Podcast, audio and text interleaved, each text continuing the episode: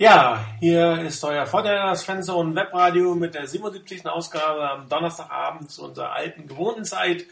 Allerdings äh, heute wieder mit einem Backup-Team. Macht natürlich genauso Spaß wie mit dem Originalteam. Chris, schön, dass du heute dabei bist auf der Backup-Position. Hallo. Hallo, wunderschönen guten Abend. Und Rainer, hoffentlich hören wir dich jetzt. Im Soundcheck warst du ja nicht da. Hallo Rainer, guten Abend. Namen zusammen. Ah, wunderbar, kommt alles sehr schön an. Hervorragend, dann kann es ja losgehen.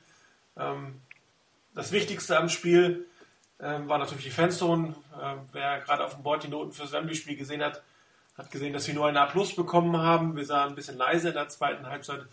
Ähm, so, schlimm, so leise kann es nicht gewesen sein, wie man an meine Stimme noch hört. Sie ist ein bisschen angegriffen. Äh, wie sieht es bei euch aus, so gesundheitlich nach dem Wochenende? Es bessert sich so langsam. Nüchternheit, Trockenheit, was auch immer man so braucht. Also die Stimme bessert sich bei mir so langsam. Die war am Sonntagabend ein bisschen angeschlagen. Mittlerweile geht das so langsam wieder. Und bei dir, Chris? Ähm, ja, ich bin ganz offiziell erkältet. Also von daher, ähm, meine Stimme äh, geht äh, für, für, für heute Abend. Äh, denke ich, will sie durchhalten, aber ansonsten muss ich sie ein bisschen schonen. okay, also das wissen wir aber, die, was wir als Verbesserungspotenzial für nächstes Mal haben. Noch einfach lauter sein, damit äh, dafür, dafür uns dann doch mal ein A Plus gibt. Aber vom A vom ersten Mal zum A Plus zum zweiten Mal, wir sind absolut steigungsfähig.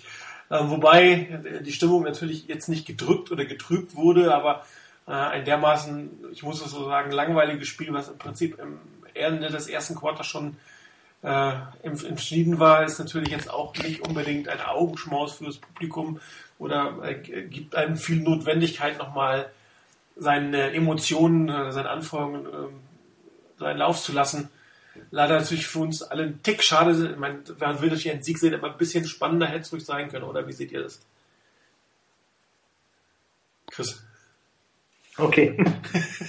ich wollte ich, ich wollt nicht gleich hier wieder ähm, vorbrechen als hab gedacht, ich lasse den alten eingestanden, angestanden ähm, mal den Vortritt. Aber äh, ich kann dir da nur recht geben. Also es war insgesamt äh, ein tolles Spiel, weil wir einfach, äh, glaube ich, da mit der Gruppe eine tolle Zeit hatten, weil es einfach eine super Geschichte war, was schon im Sherlock Holmes losging. Aber das Spiel selber dann, was auf dem Rasen passiert war, war eine sehr, sehr einseitige Geschichte. Ähm, nichtsdestotrotz äh, war es halt einfach genial, da mit der Gruppe zusammen zu sein, aber die 49ers, ja, ich meine, was sollen sie machen? Sie hatten halt einfach, glaube ich, es war kein Gegner da. Also das, was, was mal kurzzeitig aufflackert in einem Drive, war dann wirklich nur ein Strohfeuer von den Jaguars. Das ging ja dann so weit, ähm, dass selbst die, ähm, die Fahnenträger nach dem Touchdown leicht verwirrt waren und ähm, nicht mehr die Jaguars da hatten, sondern die Jaguars, wie es glaube ich hieß, das war ja schon ganz witzig. Von daher, das Spiel ließ einiges zu wünschen übrig, finde ich. Ähm, trotzdem war es einfach eine geniale, geniale Zeit, die wir da hatten. Das sowieso. Eine.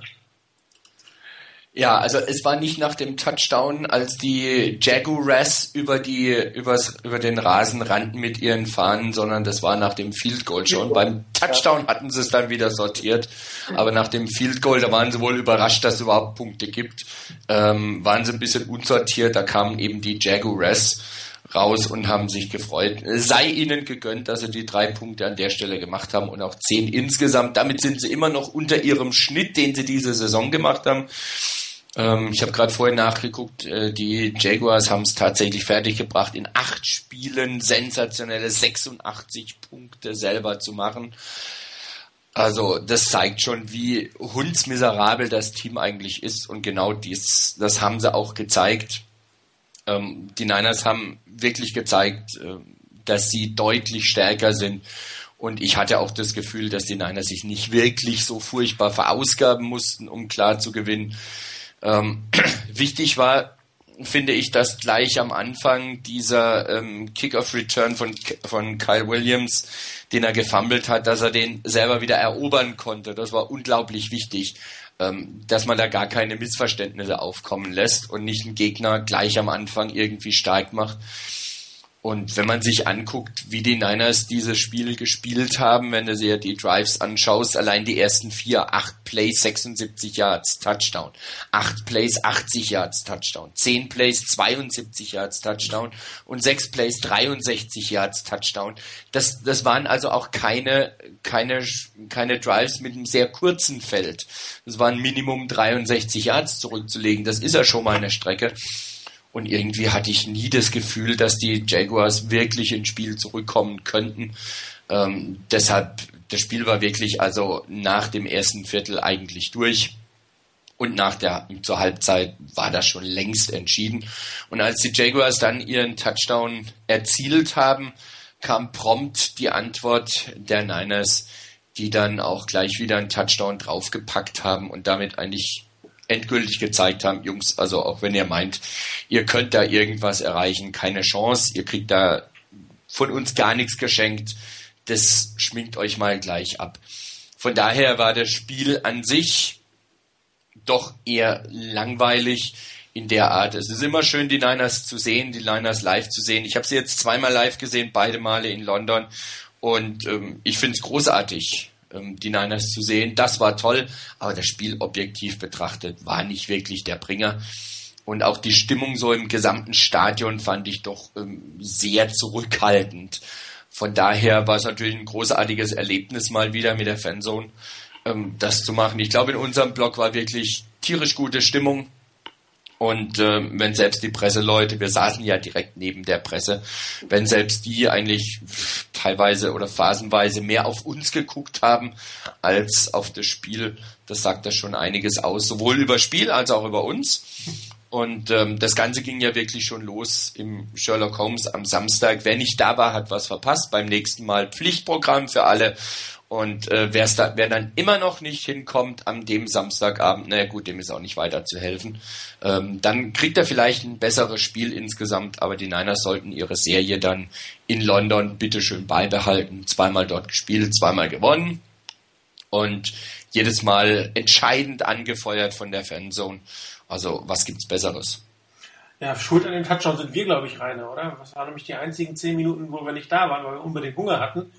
Und da hatte ja, nee, da, da, da waren ja nicht wir schuld. Du, du, weißt, du weißt ja die unfähigen Leute hinten dran. Ja, genau. Äh, wir wären ja schon längst fertig gewesen. Genau, aber ich meine, dafür hat, die, dafür hat die gute Dame, die dann mir äh, die Cheeseburger und die Cola ausgegeben hat, wirklich sehr freundlich gelächelt. Äh, gelächelt. Die war richtig nett, aber ähm, hat auch nichts geholfen. Ähm, zumindest in Niners nicht. Genau.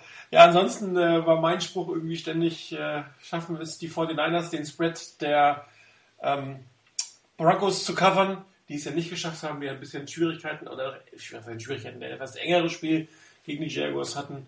Die 49ers waren nur 16,5 Punkte Favorit und haben die 28, die die äh, Broncos damals Favorit waren, ähm, locker eingestellt. Ich hatte durchaus das Gefühl, dass, dass das Timing, also die, die Anreise, das Timing, das ähm, äh, Jetlag-Bekämpfen der Jaguars vielleicht nicht die beste Lösung war, die sie diesmal gewählt haben. Ich glaube, sie sind relativ spät gekommen und haben versucht, in mhm. Zeit zu bleiben. Ähm, hat sich nicht wirklich ausgezahlt. Da sie jetzt ja noch ein paar Mal üben können in London, äh, werden sich wahrscheinlich ein Stück von den 49ers abschneiden, von dem man jetzt nicht gemerkt hat, dass sie in einer völlig für sie unüblichen Zeitzone spielen. Da hat sich diese Woche Vorbereitung, dieses Einspielen äh, doch gelohnt und nicht halt auf Krampf irgendwie in der Zeit bleiben, in der Zeit essen, in der Zeit schlafen, die man eigentlich gewohnt ist. Auch wenn es für die Jaguars teilweise nur fünf Stunden Zeitunterschied waren, durch, durch, nee, vier Stunden Zeitunterschied durch die Umstellung. Aber trotzdem, äh, es hat sich nicht unbedingt bewährt. Und auch die Fortinanders bei den Broncos war das ja ähnlich. Die Broncos waren ja ähnlich äh, ähm, kurz da damals und auch da waren die Fortinanders etwas frischere Team. Etwas spannenderes Spiel mit den äh, etwas langweiligen Quarterback, das wir damals gesehen haben. Aber Football lebt halt auch schon ein Stück von Emotionen davon, äh, dass Stimmung kommt im Publikum und das kann bei so einem Spiel natürlich nicht kommen. Mit tausend neutralen Zuschauern. Äh, du kannst ja nicht mal für den Underdog sein, weil der Underdog irgendwie nichts auf die Reihe kriegt.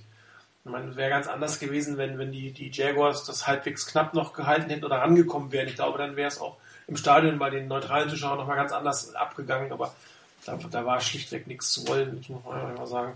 Und äh, bis auf die paar Unkonzentriertheiten der Defense in diesem Drive Und fand ja, dass das zu Ende gespielt und das Gute ist, bei so Spielen, die eigentlich gelaufen sind, verletzt man sich auch mal ganz gerne, weil man unkonzentriert wird und das ist in diesem Fall Gott sei Dank nicht der Fall gewesen. Vielleicht gehen wir mal konkret aufs Spiel ein. Ähm, super starkes Laufspiel, wie die letzten Zeit auch. Äh, gegen die Jaguars funktioniert sogar die Zone Read Option relativ gut. Ähm, spektakulär war es nicht, was die Offense abgezogen hat. Es hat aber für diese äh, Gegner natürlich locker gereicht. Ist irgendwas euch jetzt mal von dem Trickspielzug abgesehen besonders aufgefallen, ähm, was ihr vielleicht nicht erwartet hattet, beziehungsweise was schön war, es mal wieder so zu sehen? Vielleicht Rainer, dich mal zuerst. Mal auf die Offense jetzt erstmal nur. Auf die Offense, ja. Ähm, ich fand sehr schön, dass Kendall Hunter einige Runs bekommen hat. Er hat zwar nur neun bekommen, er hätte gern ein paar mehr bekommen können, wegen mir und, und Frank Gore vielleicht den einen oder anderen Run weniger. Aber das war ganz schön, den zu sehen. Und ich fand auch seine Runs sehr gut. Also der eine, wo ich gedacht habe, der ist schon zwei, dreimal getackelt und jetzt ist Schluss und er kommt trotzdem noch weiter. Also das fand ich ein ganz gutes Element, dass sie das mal wieder ein bisschen mehr reingebracht haben. Ähm, die Runs von Kaepernick waren ja letztens schon mehr zu sehen. Das war auch ganz gut, dass er einfach ein bisschen Abwechslung mit drin ist. Ansonsten im, im Receiving, ähm, Kyle Williams hat einen, hat einen Ball gefangen. Also ganz sensationell, auch wenn er sonst ein hundsmiserables Spiel hatte. Aber er hat tatsächlich einen Pass gefangen. Also es kann und darf anscheinend wirklich auch der ein oder andere Wide Receiver außer Bolden einen Pass fangen. Ähm, da hätte ich mir noch gewünscht, dass man vielleicht doch den einen oder anderen noch ein bisschen mehr involviert, um einfach da ein bisschen eine Basis zu schaffen, um auch mal zu sehen, was können die. Ähm, da kam mir ein bisschen zu wenig. Ansonsten positivstes Element, ähm, von dem was ein bisschen überraschend war, fand ich dann, wie gesagt, Kendall Hunter. Ist dir irgendwas aufgefallen, das Besonderes jetzt eigentlich nicht, oder? Also ähm, war auch nichts, ich hatte auch nicht wirklich den Eindruck, dass ähm, die Offense in irgendeiner Weise versucht, was Spektakuläres abzuziehen.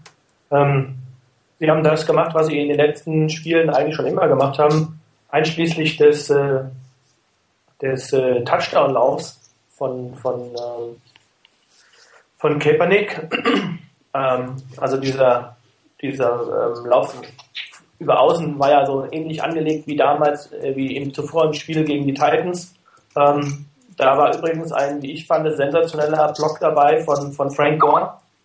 Da hat er zwei Defender aus dem, aus dem äh, Spiel genommen. Also das war ein ziemlich cooler Block. Ja, ansonsten, das war, wie gesagt, ein wenig spektakuläres Spiel, auch in der, in der Offense. Und ähm, ich hatte den Eindruck, dass die 49ers versuchen, das zu spielen, was ausreicht, um die Jaguars gut in Schach zu halten, deutlich zu schlagen, aber nicht irgendetwas Außergewöhnliches zu zeigen. Vielleicht hebt man sich das dann für Spiele auf, die, die später kommen. Ja, wobei die ja noch die Zone Option mehr gebracht haben, den Direct Snap, wollte ich fast sagen, also fast aus der Wildcat, äh, Touchdown waren für Kaepernick, den Trickspielzug. Ähm, ein bisschen was geboten haben sie uns ja schon. Ne?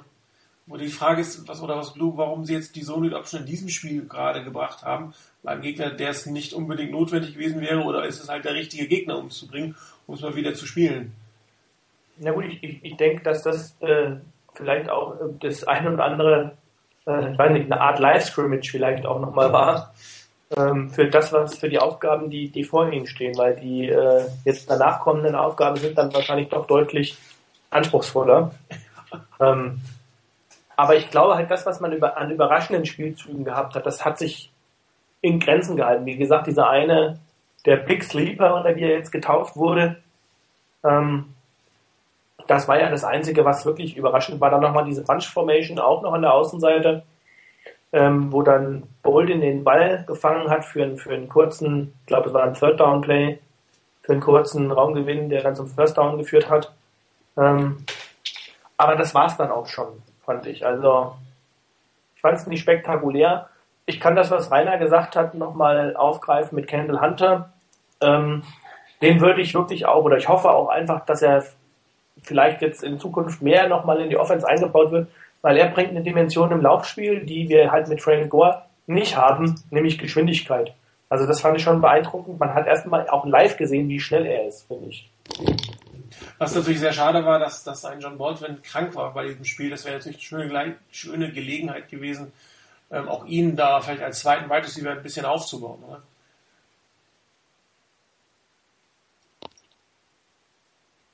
Keiner? Ach so, äh, ja. Ja, wäre eine gute Gelegenheit gewesen. Von daher war das wirklich schade, dass er nicht da war. Ähm, aber wie vorhin schon gesagt, ich hätte mir gewünscht, dass vielleicht doch der eine oder andere noch ein bisschen mehr involviert würde. Ähm, aber vielleicht wollte man da auch nicht mehr zeigen, ich weiß es nicht. Also bei 16 ähm, aber das versuchen sind die Optionen natürlich rar. Ne? Ja, klar, das ist richtig.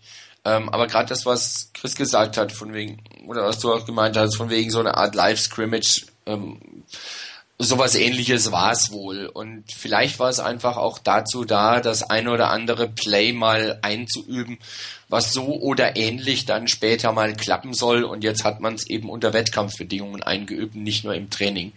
Ähm, ohne dass man wirklich zu viel verraten hat. Ich meine, The Big Sleeper. Ähm, das wissen jetzt die Gegner und werden gucken, was passiert. Ich habe mich auch gewundert. Ich meine, als ich es mir nochmal angeguckt habe, ähm, der eine Spieler der Jaguars, der wild gestikulierend seine Leute nach draußen schicken will, weil er sieht, dass da ähm, Miller anscheinend völlig alleine steht. Warum da kein, kein Timeout gecallt wurde in dem Moment, keine Ahnung. Aber ähm, der Spielzug ist jetzt bekannt. Ähm, vielleicht spekulieren die Niners einfach drauf, dass jetzt in Zukunft erstmal die nächsten paar Spiele jeder meint, okay, da kommt gleich nochmal was. Vielleicht auch darauf, dass sie dann sagen, naja gut, die Niners haben das jetzt durch und werden das so schnell nicht mehr bringen, weil man weiß ja, dass das kommen kann. Ähm, keine Ahnung, aber es war nicht so, dass die Niners jetzt plötzlich ein völlig neues Playbook ausgepackt haben. Ähm, da war etliches Bekanntes dabei und ein paar neue Sachen, die man vielleicht den Zuschauern, vielleicht auch einfach dem Gegner bieten wollte, selber unter Wettkampfbedingungen testen wollte. Ja, nichts Spektakuläres, es war auch nicht zwingend erforderlich gegen einen wirklich erschreckend schwachen Gegner. Es ist halt schwierig, über so ein Spiel wirklich äh, viele Worte zu verlieren, um auszudrücken, weil es war, wie soll man sagen, es war nicht also eines NFL-Spiels insofern nicht würdig, weil der Gegner überhaupt nichts auf die Reihe bekommen hat. Wenn man jetzt überlegt, dass die Vorderländer sicherlich irgendwie vielleicht mit drei Viertel äh, Gas gespielt hatten, wenn die komplett aufgedreht hätten, hätten die Jahres ja fast mit 100 Punkten aus dem Stadion ähm, gejagt. Und da muss ich sagen, so schwach hätte ich sie jetzt nicht erwartet. Ich meine, das ist nicht das Top-Team, haben teilweise hoch verloren, ähm, haben gegen Denver vielleicht über besondere Motivation, weil es halt Denver war in dem Moment gegen Peyton Manning ein bisschen, bisschen ähm, mehr aufgedreht, beziehungsweise vielleicht war die Broncos auch ein bisschen nachlässig. Aber ich, das ist so ziemlich das schwächste Team, was ich jemals irgendwie bei der NFL gesehen habe. Und das war dann doch schon sehr enttäuschend. Und das ist ja auch für die NFL ziemlich blöd, weil du nicht, nicht weißt, wie gut können sich die Jaguars nächstes Jahr holen. Äh, die Quarterback-Situation ist total unklar. Sie werden wahrscheinlich einen Nummer 1 Overall-Pick kriegen. Ähm, gucken, ob, ob ihnen das irgendwas nützt, aber da ist eine Franchise, die man in London promoten will oder ein, ein, ein Spiel, vor American Football in London promoten will und, und, und schickt dann irgendwie eine B-Nationalelf dahin ungefähr. Das ist natürlich extrem ärgerlich, auch, auch für die Zuschauer, weil du siehst ja natürlich auch, dass, dass die 49ers nicht voll Power gespielt haben. Also das ist ein, ein Team, was nicht besser kann und eins, was es nicht besser braucht in dem Moment. Und äh, das ist für 83.000 Leute am Ende schon ein bisschen langweilig. Und das ist auch für das Spiel sehr schade. Und für die Zuschauer natürlich auch, weil gerade bei neutralen Zuschauern ist es total blöd, so ein Spiel zu sehen.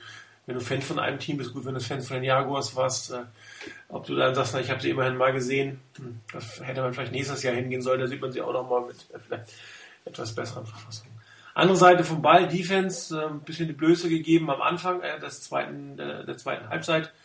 Der Drive sah auch relativ gut aus von Jaguars. Es gibt ja auch immer wieder so, so ein paar Standarddinge gegen die 49ers einfach funktionieren. Ähm, in die Zone rein, so 12, 13 Yards, halb rechts, halb links, das funktioniert ganz gut.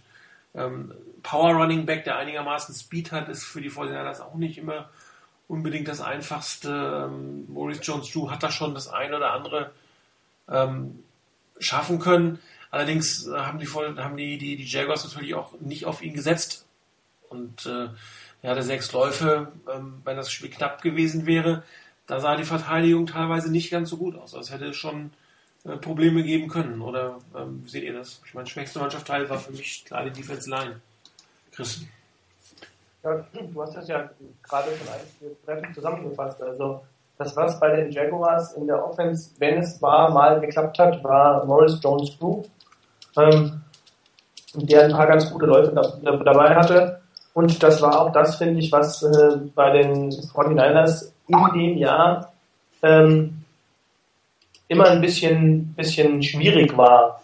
Ähm, nämlich die, die Laufverteidigung, die ist dieses Jahr nicht ganz so gut, wie sie in den letzten, oder auch, ich sage jetzt mal vor zwei Jahren, da war es ja ganz stark, hat in den letzten Jahren einfach ein bisschen abgebaut, mag vielleicht auch ein bisschen an der Defense-Line-Situation hängen, äh, in dem Jahr ganz besonders mit dem Ausfall von, von, ähm, von äh, Ian Williams und der dünnen Situation auf, auf, auf Nose Tackle, ähm, so dass das, ich sage jetzt mal, der Punkt ist, wo die 49ers verwundbar sind.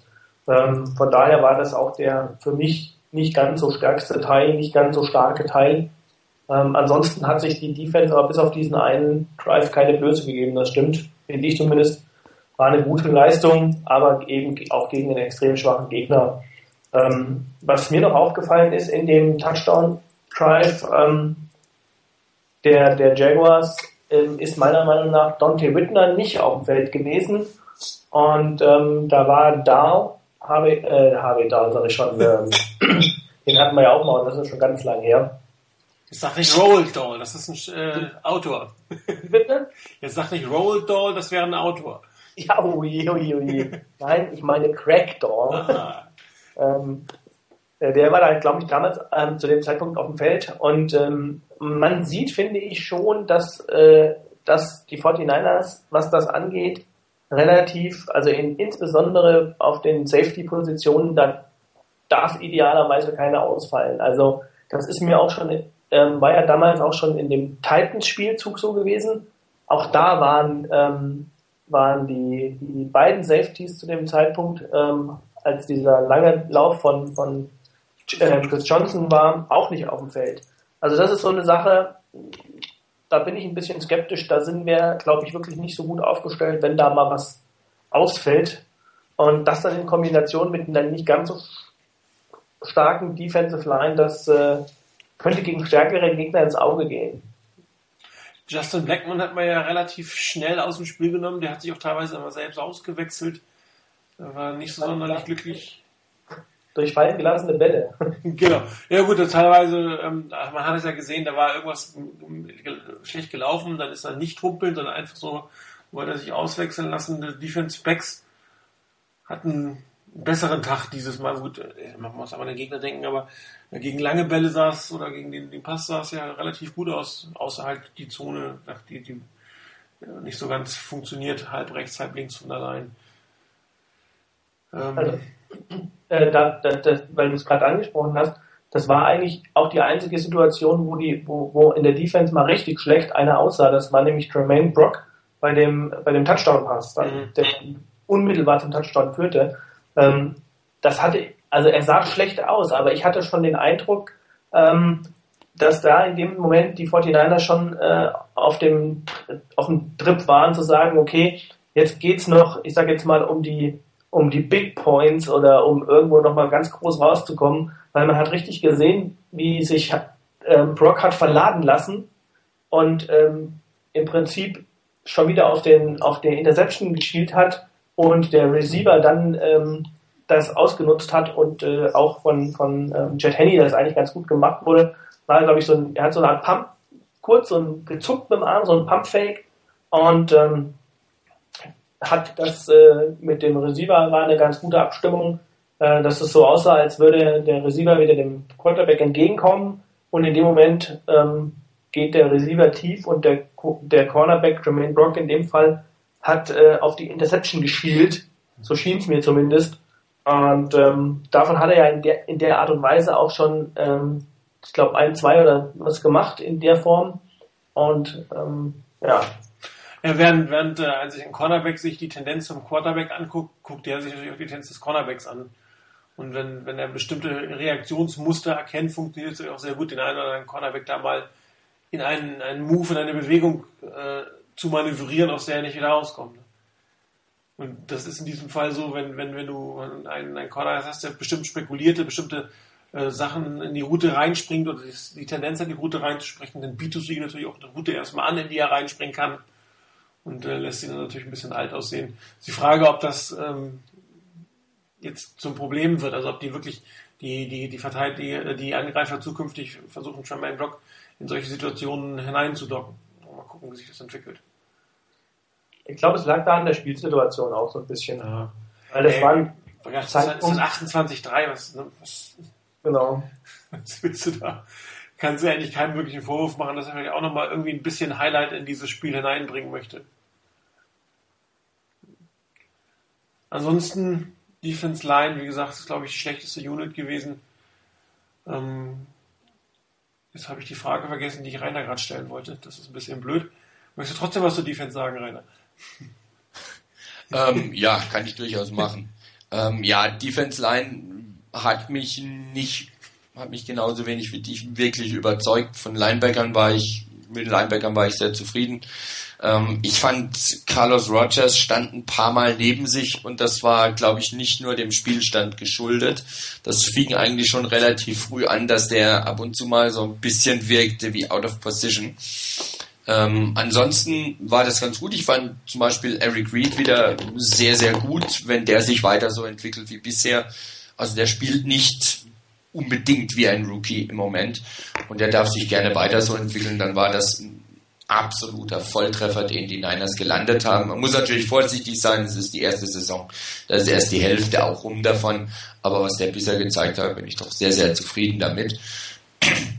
Ähm, er kommt mir so ein bisschen vor wie die ähm, etwas intelligentere Ausgabe von Deshaun Goldson. Er hat auch harte Hits dabei, aber er hat doch ein bisschen eher den Kopf oben und guckt ein bisschen, was Sache ist und geht nicht blindlings nur auf den harten Hit rein. Ja, viel Ähm, weniger anson- Strafen, ne? Also, ich glaube, eine, eine Strafe hat er, glaube ich, kassiert für, einen- für einen Illegal Hit am Anfang mal oder so. Ja, aber das, Das- hat sich dann doch gelegt. Also ansonsten fällt er dadurch eigentlich nicht unbedingt auf.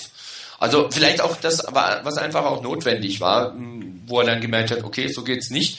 Und von daher scheint er ja auch lernfähig zu sein. Also von daher sehe ich da eine ganz gute Entwicklung bei ihm. Ansonsten in der Defense, ähm, wenn ich mir das Ganze angucke, die Jaguars hatten, ähm, ich habe es am Anfang auch nicht geglaubt, aber es ist tatsächlich so, ähm, dass die Jaguars äh, mehr Ballbesitz hatten als die Niners. Ähm, mit über 31 Minuten. Hätte ich so auch nicht erwartet. Und ähm, die Jaguars hatten ihren ersten Drive, der immerhin neun Plays gedauert hat, aber dann eben ähm, wurden sie von den Niners zum Punt gezwungen. Danach kam dreimal Punt, dann das Field Goal, das war ein langer Drive, äh, zumindest von den Yards her. Immerhin zwölf Plays über 60 Yards.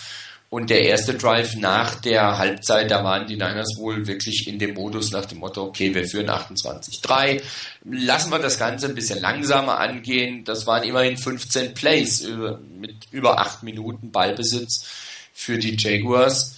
Ähm, dann zum Turnover on Downs. Der Touchdown Drive war ein sehr kurzer nach dem Fumble von, äh, von Frank Gore. Waren ja nur 28 Yards. Und am Schluss hatten sie nochmal einen langen Drive mit 17 Plays, sage und schreibe, mit auch wieder über acht Minuten. Und dann ein Turnover on Downs wieder. Haben die Niners dann eben auch nochmal ein bisschen dagegen gehalten, aber ohne dass sie jetzt wirklich zwingend unbedingt versucht haben, die ganz schnell vom Feld zu bekommen.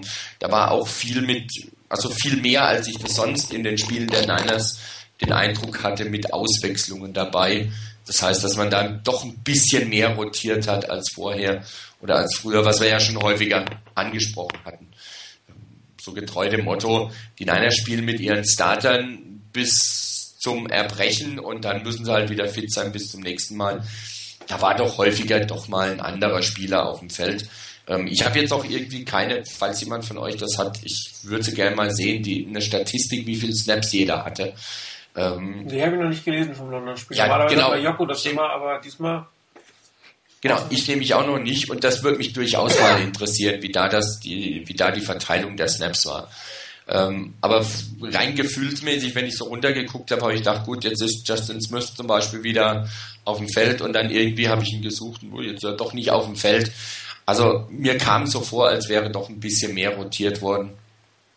Von daher, die Defense hat ähm, nicht jedes Mal wirklich drauf gespielt äh, mit den ersten drei Downs, die, ähm, die Jaguars zu stoppen, sondern man hat da ein bisschen sich zurückgehalten. Nämlich genau in dem Moment, als dann ein Vorsprung von 28-0 da war.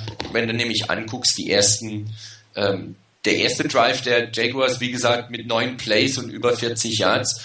Und danach waren es dreimal ein Three and Out. Die Vorteile haben wir jetzt angehalten, als sie 28 hatten, nicht beim letzten Mal, wo sie irgendwie 17 ja. oder 20 Punkte vor hatten, wo es dann relativ schnell gehen kann. Das, genau. Letztes Jahr, letztes Woche im Webradio gesagt, einer mehr äh, sollte es ja. vielleicht schon sein, bevor man Gang zurückstellt.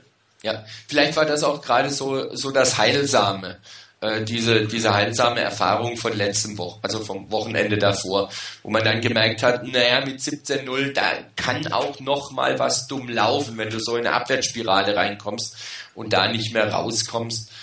Vielleicht war das ganz heilsam und gut, der Gegner war natürlich auch dann noch mal eine ganze Ecke schwächer als die Titans. Von daher war es ja auch gut möglich, noch mal einen Touchdown draufzusetzen und den auch vorher zu stoppen. Und mit 28-0, wie gesagt, war das Ding durch. Und selbst nach dem 28-10 hatte ich nicht wirklich Bedenken. Vor allen Dingen, als die Niners direkt danach eigentlich, ähm, dann glaube ich, war das da, wo sie gleich danach wieder ihren. Danach, ja.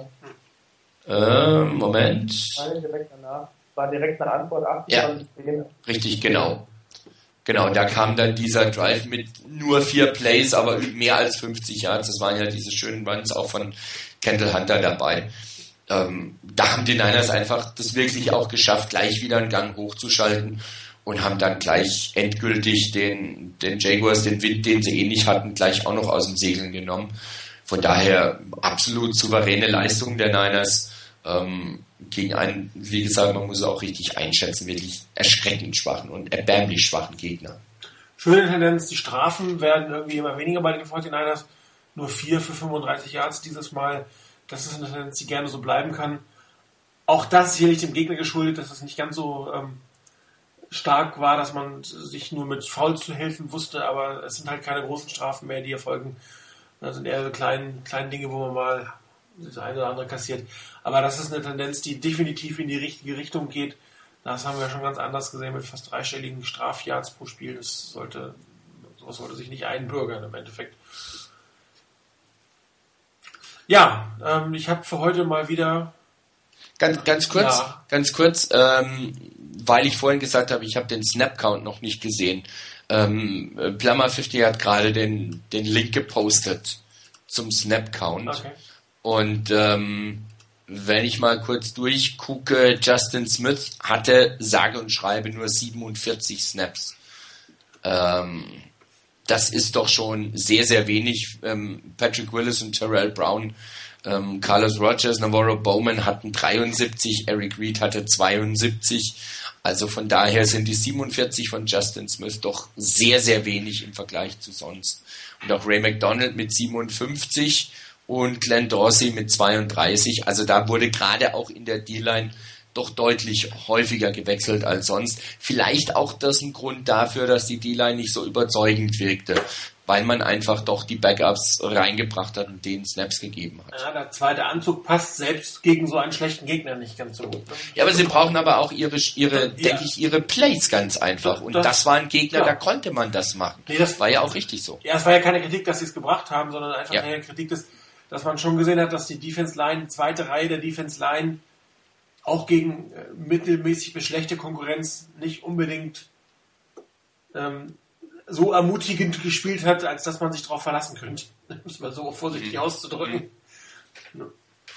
Ich glaube, vielleicht auch noch, ähm, das hatte ich, habe ich zwischendurch im Spiel auch nochmal, weiß gar nicht, ob es zu dir, Martin, oder zu wem gesagt, ähm, ich hatte auch mal zwischendurch vielleicht noch so den Gedanken, dass äh, da vielleicht auch für den einen oder anderen es auch nochmal darum geht, ähm, sag jetzt mal die Position auszuspielen, weil wir haben ja äh, auch noch gleich einen weiteren Programmpunkt, ähm, den Martin sicher gleich ankündigen wird. Ähm, und äh, da geht es ja dann auch um die Frage, wer wird denn nun in Zukunft bei den 49ers in der D-Line auflaufen und wer wird für möglicherweise dann da nicht mehr auflaufen.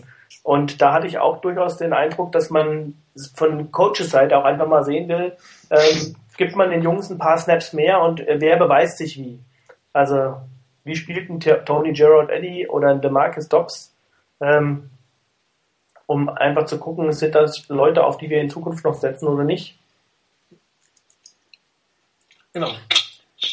Gut. Ähm, auf vielfachen Wunsch unseres Chefredakteurs, dem Herrn Buwak, äh, habe ich mich mal wieder hingesetzt und äh, zwei Plays gemacht. Ich meine, in diesem Spiel ähm, war es jetzt auch nicht so herausragend, aber zwei schöne Plays gab es doch. Das eine war der sogenannte Big Receiver. Der Spielzug selber aus sportlicher Sicht ist natürlich äh, nicht so besonders schwierig und besonders äh, äh, anspruchsvoll zu spielen. Äh, hier kommt es eher darauf an, dieses Play zu verkaufen. Ne? Und äh, darum habe ich mir primär die Situation vor dem Snap mal angeguckt. Blöd ist, dass in dem Moment äh, Fox die äh, Spieler der 49ers vorgestellt hat. Ihr habt, seht das in der Antwort Nummer 8.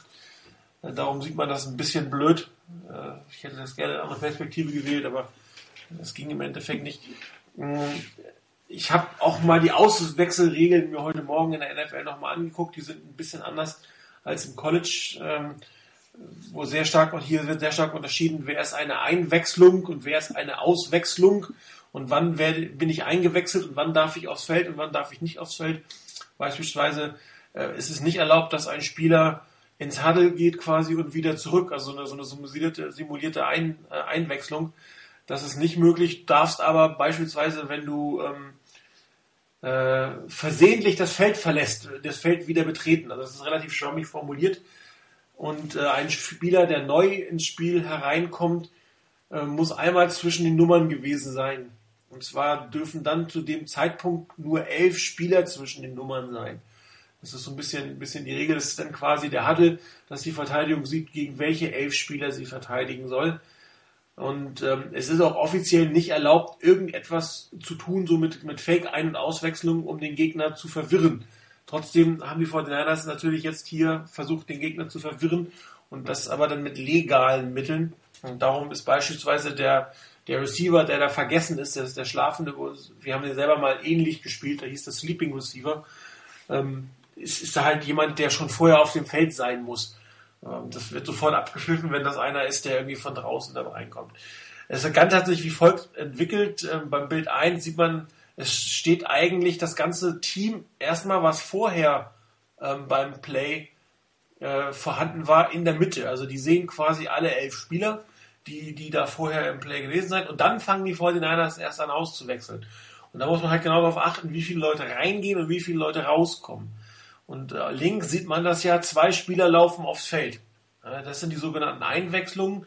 Die beide müssen definitiv in die Nummern reingehen.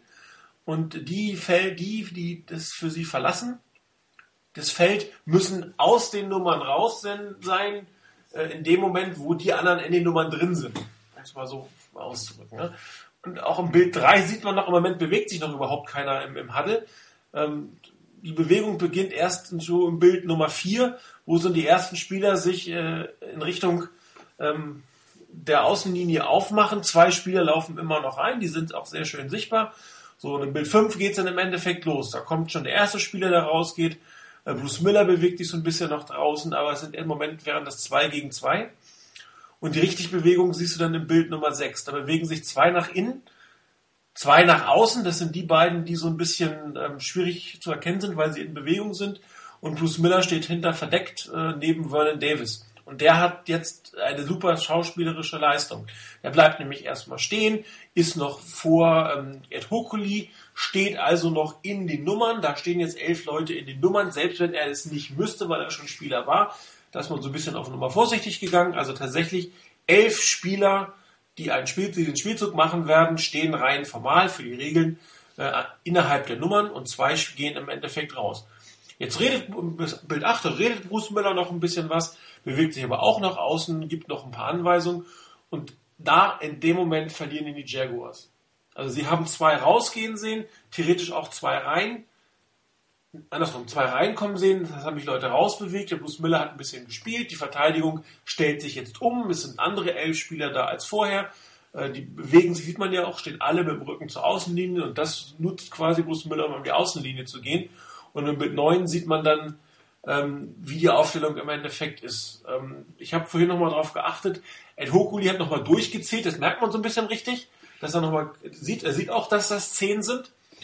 Ähm, wahrscheinlich, es geht da schon in seinen Kopf, dieses ganze Regelwerk äh, durch seinen Kopf, ist das richtig gewesen, sind die Auswechselregeln eingehalten worden, waren elf Spieler da und und und und und, und äh, da vorne sieht man auch die 23, was Chris vorhin gesagt hat, der fängt schon mal an zu winken.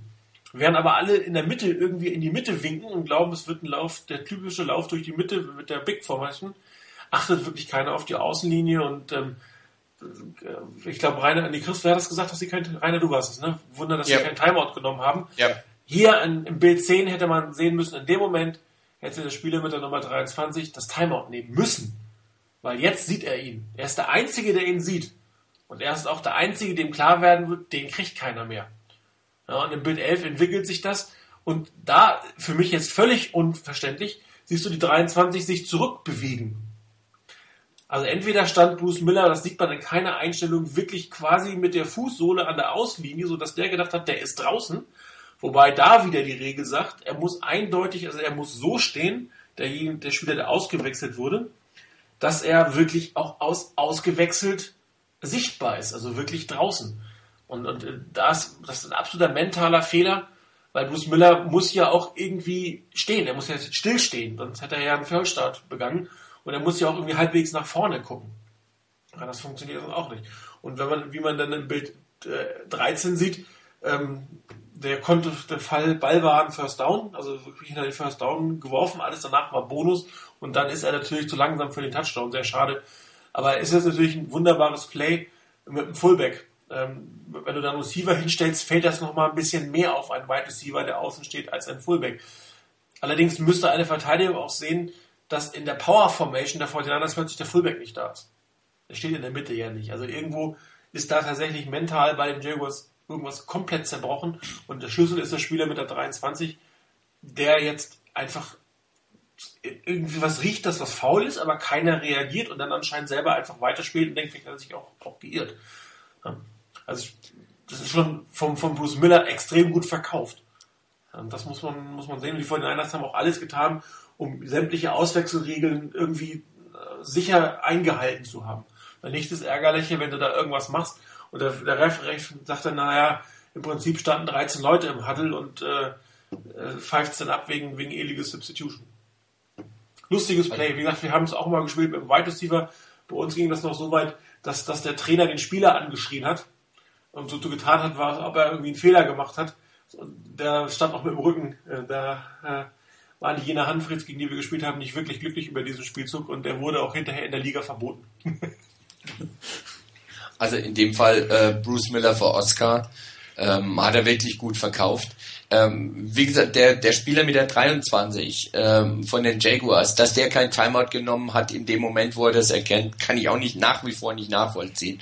Weil in dem Moment musst du ein Timeout nehmen. Da gibt es überhaupt keine Alternative in dem Moment, als er sich dann, als das Play losging und er sich nach hinten bewegt hat, das fand ich dann wieder von ihm richtig, denn wenn du guckst im Bild 12, da bewegt er sich schräg nach hinten. Das heißt, er versucht den Winkel so zu wählen, dass er Bruce Miller noch irgendwie den Weg abschneiden kann. Wenn er geradeaus nach außen läuft, nach außen läuft, dann hat er einen viel zu langen Weg. Von daher, diese Bewegung fand ich dann in Ordnung von ihm. Nur vorher. Ich habe das schon schon unten gesehen, schon als das Spiel, als das Play losging.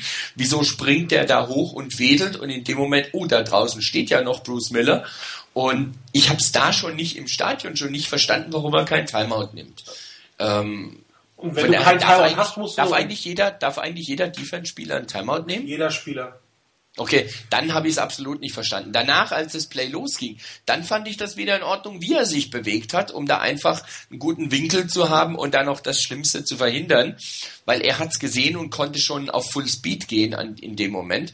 Aber vorher ganz klar, da war völliger Breakdown bei den bei den Jaguars und hat natürlich den Niners da auch schon ein gutes Stück wieder den Weg geebnet und natürlich denke ich auch die die Jaguars ziemlich ähm, ins Mark getroffen, dass ihnen sowas passiert. Ähm, man hat das in der Offense äh, anders gesehen mit den Timeouts, ähm, als das Timeout genommen werden musste, weil Colin Kaepernick mal wieder ein bisschen spät das äh, Play verändert hat und dann nochmal 23 Motions machen musste. da hat äh, Ankon Bolin das Timeout genommen, weil er gesehen hat, dass die Uhr runtergelaufen ist. Das war gar nicht von Jim Harbo. Also jeder Spieler kann es im Endeffekt machen. Und wenn dir gar nichts mehr anderes einfällt, dann rennst du ins Offside. Ja. Dann rennst du einfach durch, unabated to the quarterback, dann muss der, dann muss der, der Schiedsrichter das einfach abpfeifen. Also das ist immer so, dass das, wenn du keinen Timeout mehr hast und sowas siehst, dann musst du halt eine Strafe provozieren. In dem Moment. Das war eine, äh, die den Spielzug natürlich anhält in der Defense logischerweise. Ja. ja. aber auch das geht in irgendeiner Form. Ähm, aber ähm, du kannst auch immer einen Timeout nehmen. Aber auch die Coaches hätten es ja eigentlich sehen müssen. Ja, das ist schon. Wobei, es klappt ja immer wieder so ein Spielzug. Hm? Ich meine, äh, wir selber haben ja auch schon so ein Ding kassiert gegen die Rams. Ja. Letztes Jahr, glaube ich, ne? Mhm. Ja, das auch so ein Also, wenn du es gut verkaufst, dann funktioniert so ein Kram. Der, Fake Punt damals, ich glaube, das war der Pass auf, auf, ähm, auf Crabtree dann, auch zum Touchdown. War das nicht gegen die Rams oder Cardinals? hat Andy Lee in, in Touchdown-Pass geworfen, meine ich, wäre das gewesen. Genau. Ähm, da stand doch auch Crabtree ganz außen und ja. es, ihn hat keiner wahrgenommen und es sah so aus, als, als würde er an der Außenlinie stehen. Ja, wobei das da schwach ist, weil die Auswechslungsregelung sagt klar, du musst irgendwie zwischen den Kickoff-Linien, also von der 25 bis zur 25, das ist die Teamzone. Dass mhm. du an der Endzone einen verpeilst, das ist schon echt eine Kunst, ehrlich gesagt. Da stand Bruce Miller direkt vor der Teamzone, also er stand quasi im Pulk der 49ers, nur halt einen Meter vorne. Das hat, glaube ich, das äh, dann auch nochmal, ohne dass das jetzt irgendwie als ähm, Entschuldigung gelten soll, aber ich glaube, das hat man natürlich da auch, auch vor den anderen Seite ausgenutzt, dass das ja. natürlich äh, auch so ein bisschen schwierig zu erkennen war, weil ich glaube, ob der Spieler jetzt ähm, einen Meter im Feld drin steht oder einen Meter draußen steht, ist natürlich auf so eine, so eine Entfernung, glaube ich, gar nicht so einfach zu erkennen. Deshalb ähm, hat das, ich sag mal, wenn man da mal kurz drüber blickt, wird man das wahrscheinlich nur, nur schwer sehen. Deshalb war es auch, glaube ich, bei den Jaguars ja nur einer, der das mitbekommen hat, der dann auch mal länger in diese Richtung geguckt hat und gesehen hat, oh, da steht noch einer. Ja, genau, wenn du, wenn du es entsprechend gut verkaufst und die Defense quasi aus den Augen und sieht, ah, zwei rein, zwei raus, dann ist das durch. So, und im Prinzip hat die, die Defense sich weggedreht und dann ging der dritte raus. Der ist ihn dann abhanden. Aber ja, das, das, eigentlich musst du das sehen ganz, ganz ehrlich, das ist in, auf dem Level musst du sowas sehen. Äh, aber es klappt halt immer wieder. Und das ist ein Spielzug, der auch Jeff von Jeff Fischer gelegentlich gerne mal in einer anderen Variante gespielt wird. Und ich bin jetzt auch gar nicht böse, weil das schon die spektakulärste Szene im ganzen Spiel war. ja, eine zweite relativ gute Szene oder sehr gute Szene, wobei ich es heute Mittag ja als Standardplay äh, ein bisschen runtergespielt habe, was es definitiv auch ist. Es ist ein Standardplay. Das war der Touchdown von Vernon Davis von den 49ers wird dieses Standardplay in letzter Zeit leider extrem wenig angewendet, obwohl es ein durchaus erfolgreiches Play ist. Äh, es ist die Antwort Nummer 12 in diesem Fall. Ähm, wer regelmäßig äh, den Tuesday Morning Quarterback liest, äh, äh kennt seine Meinung, dass wenn du einen, einen äh, Spielzug verkaufen willst, gerade einen kurzen Spielzug, musst du vorher äh, a little dance musst du machen. Und das haben die 49ers in diesem Fall auch gemacht, und zwar auf der rechten Seite ich habe das hier nur mit dem Blocking-Symbol angedeutet.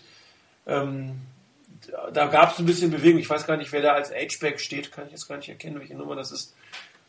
Ist das Adam Snyder, der da ganz rechts steht? Hinten zurückgesetzt? Ich meine ja. ja. Weil der hat nämlich vorher eine Motion gemacht, hat nach rechts gemacht, nach links gemacht, ist wieder nach rechts ein Stück gegangen und in dem Moment, das, das war quasi der Tanz, da hat sich diese Seite sehr stark nach rechts bewegt.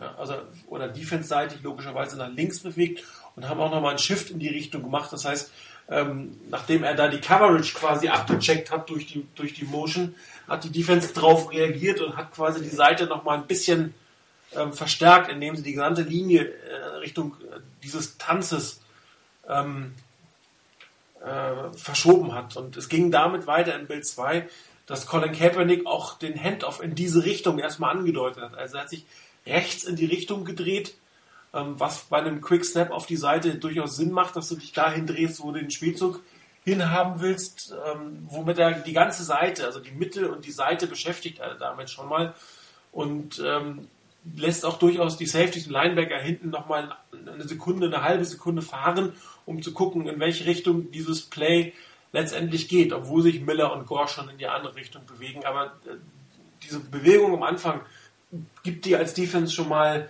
so, so ein bisschen äh, Gefühl nachher in die Richtung kann es hingehen. Und was die 49ers dann wieder sehr schön gemacht haben, das sieht man in Bild 3, das ist das, ist das Trappen äh, mit dem Pulling Guard auf der Seite, wo sie dann ganz klar den Run auf diese Seite verlegen. Ja, das heißt, äh, statt, auf, statt den Run auf die rechte Seite zu machen, zeigen sie ihn jetzt extrem stark auf die linke Seite mit einem Vernon Davis. Wenn ihr euch den Winkel mal anguckt, wie der der blockt, der soll hinterher der Receiver werden. Das glaubt erstmal kein Defender. Dazu kommt der Pulling Guard auf der Seite, äh, das, was die 49ers sehr gerne machen. Bruce Miller geht dahin. Äh, if you want to know where the ball is, follow Bruce Miller. Frank Gore hinten dran. Und was dann kommt, das war einer der besten Fakes, äh, den ich in letzter Zeit gesehen habe. Das ist das Bild 4, ich habe es genau getroffen. Ähm, Kaepernick hat den Ball wirklich in der rechten Hand, die linke Hand ist weg. Er hält ihn nur mit einer Hand, was ein relativ hohes Risiko beim Fake ist, weil er relativ schnell weggeschlagen werden kann. Und äh, das sieht natürlich auch die Defense, also die beiden Linebacker, die von hinten kommen, sehen, dass der Ball sehr stark bei Frank Gore in die Pocket, äh, die er aufmacht, reingeht. Und ähm, sie reagieren immer noch sehr stark auf den Lauf und Vernon Davis hält auch den Block noch. Das heißt, in dem Moment, wo der Fake da ist, oder wo der, die Hand von, von Colin Kaepernick rausgeht für die potenzielle Ballübergabe, ist jeder, der auf dem Feld ist, noch voll im Run-Modus. Und die Defense ist jetzt natürlich auch voll im Run-Modus. Und es geht erst los im Bild Nummer 5, ähm, wo dann tatsächlich die, die von außen kommenden Passwasher logischerweise sehen, dass Colin Kaepernick den Ball hat. Und in diesem Moment löst sich ähm, Vernon Davis relativ gut. Jetzt kommt aber noch dazu, dass äh, die 49ers ja in diesem Spiel sehr viel wieder auf den Lauf äh, von Colin Kaepernick selber gesetzt haben. Das heißt, diese Situation, wie sie dasteht im Bild 5, ist immer noch eine potenzielle Laufsituation. Du hast immer noch den Guard, der da blockt. Du hast immer noch einen Bruce Miller, der vorblocken kann. Das heißt, die Gefahr, dass jetzt äh, Colin Kaepernick da hinterherkommt, ist, ist extrem groß. Und da sieht man auch die beiden Defender, oder zumindest der hintere der Defender bei Vernon Davis, läuft noch nicht mit, als wenn er eine Passroute verteidigen wird. Und das sieht man im Bild 6 noch viel besser. Der guckt noch in Richtung Colin Kaepernick. Also der guckt noch, kommt da jetzt der Quarterback oder nicht. Und der eigentliche Verteidiger gegenüber von Vernon Davis bleibt jetzt an seinem eigenen Mann hängen. Darum habe ich das mal eingekreist. Und ähm, der kommt schlichtweg nicht an ihm vorbei. Also die beiden Defender ähm, behindern sich selber. Im Bild 7, wo Vernon Davis schon weg ist, guckt der Linebacker immer noch auf Colin Kaepernick. Obwohl der jetzt schon in der Passbewegung ist. Also das, diese, diese, diese Laufoption von Colin Kaepernick, diese Doppel, Doppel-Option, die die eigentlich sehr viel spielen mit Frank Gore, führt auch dazu, dass hinten das Backfield, die Linebacker relativ lange auf den Lauf gucken. Und in Bild 8 ist es dann eigentlich im Prinzip schon zu spät weil ein Verteidiger ist am Stolpern, der andere guckt noch nach hinten. Vernon Davis hat den, den, die Separation geschafft. Colin Kaepernick kann den Ball werfen und da ist hier nun keine Sau. Das ist im Prinzip, äh, wirft den Ball hoch in Richtung des Pylons und ein Teil fängt ihn schon. Und das hat der Vernon Davis hinterher auch gemacht. Der Ball kam sehr hoch. Das siehst du im, im Bild 10 relativ gut. Der guckt ja relativ hoch, Vernon Davis, weil Colin Kaepernick ja auch unter Bedrohung war. Der legt ihn einfach nur hoch rein. Äh, Davis macht da noch einen schönen Sprung. Aber das ist eigentlich ein Ball, den jeder Thailand hinterher irgendwann fängt, weil da ist kein Mensch mehr, weil die Verteidigung sehr lange auf den Lauf von Frank Gore, dann auf den Lauf von Colin Kaepernick spekuliert hat. Und dann haben sich die eigentlichen Verteidiger, die Vernon Davis äh, attackieren wollten, quasi gegeneinander verheddert. Und dann bist du durch. Und dafür ist, und das ist halt ein, darum habe ich gesagt, das ist ein Boot- und Butterplay, das ist ein Standardplay, Play-Action, ähm, Lauf verkaufen, Thailand geht in die Endzone und das ist etwas, was vor die Niners viel zu selten spielen. Das kannst du mit Davis spielen, das wirst du auch mit McDonald spielen können. Und ähm, dafür musst du auch nicht sieben Spiele lang aus der Powerformation laufen, um diesen Spielzug vorzubereiten. Das kann man auch machen, ohne dass vorher so extrem wie die 49ers Lauf, Lauf, Lauf außer, außer, außer Heavy Formation. Und ich hoffe, dass wir diese Art von Plays äh, in nächster Zeit sehr viel mehr sehen wollen. Das ist ein altes West Coast Offense Play. Man kann es auch sehr schön ähm, aus der, aus der Pro-Formation spielen und äh, dann äh, sneakst du den Thailand raus. Also eins eigentlich meiner Lieblings-Goal-Line-Plays und ich bin froh, dass sie es auch auf unserer Seite gezeigt haben. Wenn da gerade nochmal, ähm, weil du jetzt sagst, von wegen sehr gut verkauft, eben auch als Laufspiel und vor allen Dingen, dass man darauf achten muss, dass Kaepernick hier selber geht.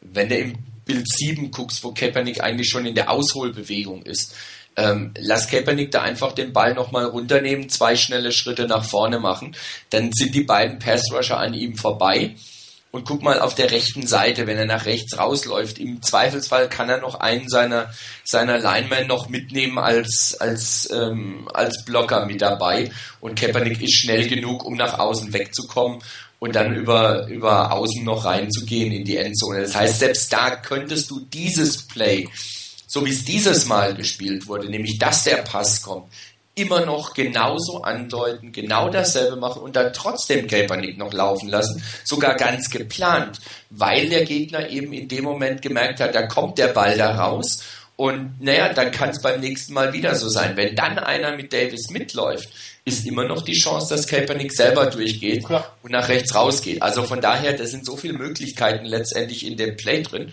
und daher ganz gut, dass die Niners das ruhig auch mal angebracht haben. Es ist halt die Standard-Goal-Information von den 49ers. Ja. Ähm, ich gehe davon aus, dass sie noch das eine oder andere Play daraus haben. Im Zweifel nochmal ein Pass auf Adam Snyder oder so.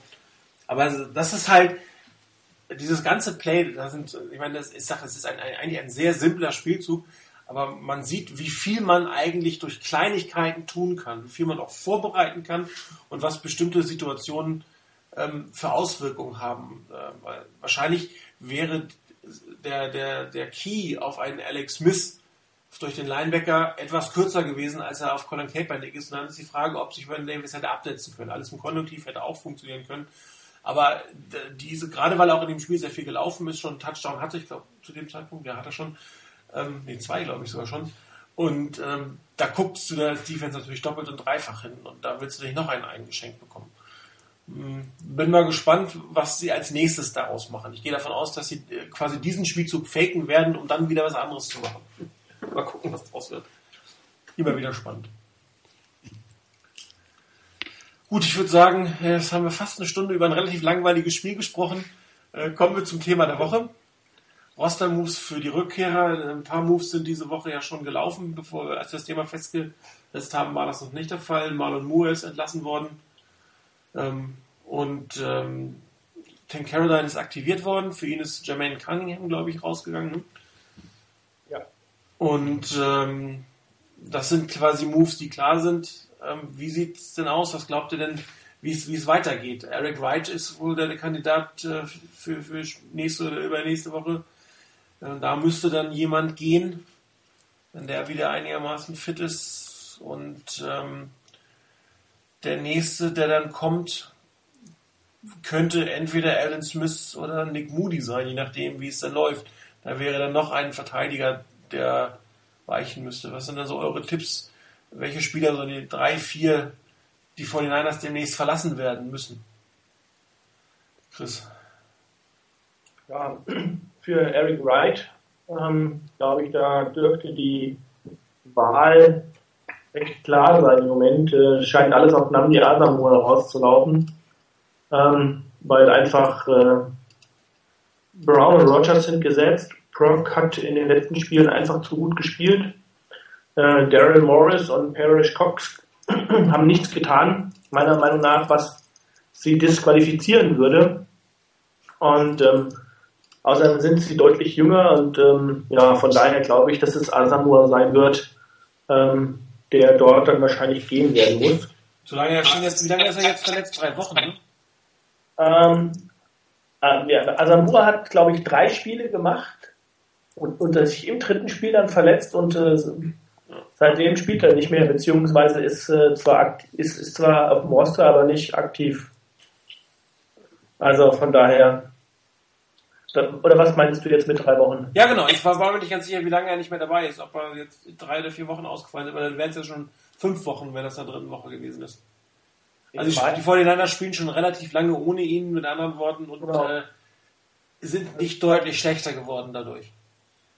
Äh, überhaupt nicht, im Gegenteil. Also ich meine, man, man hat den Eindruck, dass ähm, in der Situation, wenn der Gegner mit drei Wide Receivers spielt, ähm, dann hat ja Brock im Prinzip die Position eingenommen, sprich er geht, er geht nach außen auf die Cornerback-Position und ähm, Rogers geht in Slot. Und ähm, dann ähm, hatte ich in der Situation jetzt nicht das Gefühl, dass die 49ers äh, schlechter werden, sondern gut, sind mal hypothetisch, weil es andere Teams sind, andere Receiver, aber es schien mir einfach eine gute Passverteidigung zu sein mit Tremaine Brock. Und ähm, Asamoah passt auch nicht, wenn man sich danach anguckt, die anderen Spieler. Also Cox ist ein komplett anderer Verteidiger als Asamoah. Ähm, das Einzige, was für ihn spräche, in Anführungsstrichen, wäre die Tatsache, dass er eben der größte und längste äh, Receiver, äh, Cornerback ist, den die 49ers haben. Und ähm, na gut, aber ob es das jetzt letztlich rausreißt, weiß ich nicht. Meiner Meinung nach wäre wär das eben nicht die entscheidende Geschichte, sondern die 49ers werden auch gucken, wie sieht es denn in der Zukunft aus. Also Asamoah ist, wenn überhaupt, ein Spieler für die für diese Saison gewesen, meiner Meinung nach. Und ähm, Eric Wright ist vier Jahre jünger. Ähm, man hat die Möglichkeit, einen, einen, guten Spieler auch für die Zukunft äh, ja, auszutesten und zu gucken, ob das funktioniert. Also von daher, das äh, glaube ich, wird schwierig werden für Asamoah. Ähm, ja, gut, Manningham, der wird ja, hat ja im Prinzip seinen Platz jetzt schon durch Moore sicher. Ähm, interessant wird es danach, was mit äh, bei Orson Smith und Nick Moody passiert. Also ähm, ich kann mir gut vorstellen, wenn man jetzt eine 1 zu 1 Tauschen nehmen würde, dann müsste eigentlich Nate Stupa gehen. Und wenn man Nick Moody dann wieder reinnimmt. Allerdings würde ich schade finden, weil Stupa, ähm, glaube ich, ist so ähnlich, so eine ähnliche Kiste wie, wie bei Michael Wilhoit. Der könnte ganz gut auch in der Zukunft ähm, als Backup, äh, könnte ich mir den vorstellen. Und er ist auch ein ganz passabler Special Teams Player und die Gefahr ist, glaube ich, relativ groß, wenn er entlassen wird, dass er dann irgendwo anders landet. Das die Frage, ob man den Moody überhaupt äh, zurückholt.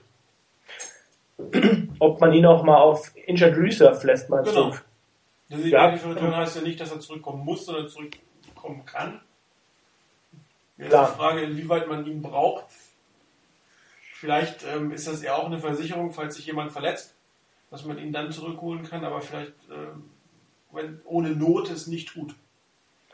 Kann, kann gut sein. Das äh, wäre so eine ähnliche Situation ja auch ähm, äh, gewesen, wenn man jetzt mal gedacht hätte, beispielsweise ähm, Markus Lettimore wäre fitter, als er ist und er wäre gesünder, als er wäre, dann äh, wäre es trotzdem auch da eine Situation gewesen, okay, holt man ihn jetzt, obwohl man eigentlich ja äh, dann einen Running Back entlassen müsste, den man vielleicht gar nicht entlassen will. Ähm, und man, man sagt halt, okay, ich warte jetzt mal so lange wie es geht, gucke mir an, verletzt sich möglicherweise auf Running Back jemand und dann hätte ich ihn holen können, wenn er fit gewesen wäre. Und hier wäre es so eine ähnliche Situation, dass man einfach guckt, äh, vielleicht verletzt sich ein Michael Winholt noch in einem oder der nächsten Spiele oder Nate Stupa verletzt sich und man hat dann wieder jemanden in der Hinterhand. Also interessanter ist, glaube ich, echt die Situation um Alden Smith, weil da wird es jetzt äh, gar nicht so einfach werden, wen die 49ers dann entlassen müssten. Ja, vor allem, sie müssten ja in dem Moment, wo er ins Training geht, müssen sie einen entlassen, weil er ja äh, im Laufe der Saison auf die Non-Football Injury Reserve Liste gesetzt wurde und nicht vor der Saison. Da gelten die Regeln anders. Das heißt, er wäre, wenn sie ihn von der Liste holen, wäre meines Wissens nach sofort wieder nicht ganz. Nicht ganz? Nicht ganz. Die Niners haben eine Woche. Ja, okay. Eine Woche. Also es ist nicht, es sind nicht die drei Wochen wie bei den anderen, aber sie haben zumindest eine Woche, wo sie ihn quasi mittrainieren lassen können. Er kann mit dabei sein, zählt nicht auf die 53 Mann und dann müssen sich die Niners entscheiden. Ja, aber die, die Woche, äh, wenn sie erstmal die Woche haben, dann, dann läuft es. Ne? Dann, nach der Woche müssten sie ihn, wenn sie ihn eigentlich ja, nicht wollten, müssten sie ihn auf Injured Reserve setzen. Das ist richtig. Ja. Also das, da ist nicht wirklich, im Prinzip musst du die Entscheidung, wen du cuttest, schon gefällt haben, wen du cutten willst, in dem Moment, wo du ihn ins Training packst. Sie müssten eine Roster-Extension, glaube ich, beantragen bei der, genau. NFL und dann, dann könnte er diese Woche spielen. Ja, ich, also ich meine, das, das ist dann so eine Kiste, da wird es wirklich schwierig. Also ich könnte mir gut vorstellen, dass ähm, wenn man Alton Smith zurückholt, dass man dann eventuell äh, der Marcus Dobbs gehen lässt. Weil ähm, ich weiß nicht, Gerard Eddy ähm, ist drei Jahre jünger als der Marcus Dobbs, ähm, ist flexibler einsetzbar als er. Dobbs spielt hauptsächlich ähm, Backup von Justin Smith als Defensive End. Äh, Gerard Eddy kann Defensive End spielen, kann Nose Tackle spielen, ist jünger, hat ein Jahr länger Vertrag. Ähm, Vor allem also, Caroline würde ja die Rolle als ähm, äh, Backup von Justin Smith wahrscheinlich einnehmen. Ja, vermute ich auch. Und ähm, es ist ja auch im Prinzip die, die Geschichte, weswegen er gedraft wurde. Also von daher wird es, könnte ich mir vorstellen, der Markus Dobbs wäre jemand.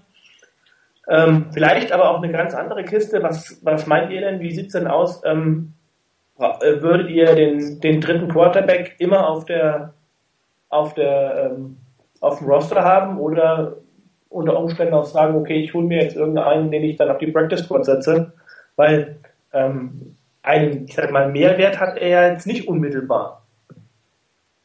Ja, er ist ein Quarterback, der ist nicht aktiv an den Spieltagen. Ja, dann siehst du es. Quarterback Nummer 3. Also, es würde mich nicht überraschen, wenn, wenn die Niners diesen Weg gehen würden.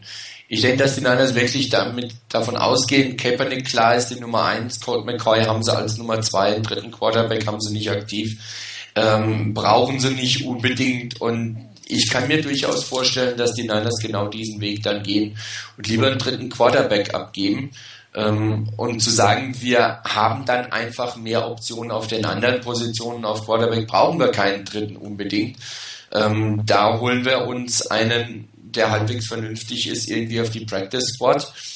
Und wenn es dann doch irgendwann mal notwendig würde, klar nicht während des Spiels, aber wenn es dann notwendig würde, können wir den immer noch aktivieren, ähm, um einfach da die Entscheidung ein bisschen rauszuzögern, wen man dann letztendlich abgeben muss.